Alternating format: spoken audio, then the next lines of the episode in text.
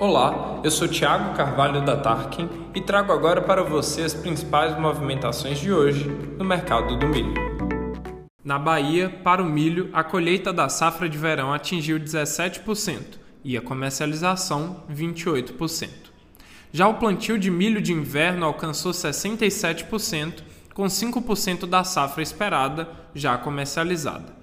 A produção baiana nas duas safras foi estimada em 2,578 milhões de toneladas, um aumento de 9% ante a temporada anterior. Os preços do milho no Nordeste continuam em queda.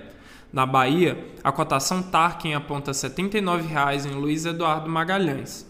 No estado do Maranhão, os preços têm uma média de R$ 78,00 a saca em balsas.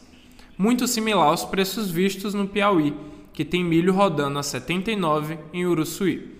Em Fortaleza, no Ceará e em Recife, no Pernambuco, a cotação Tarkin aponta R$ 87,50 a saca. No aplicativo da Tarkin temos ofertas firmes de milho, sorgo e soja.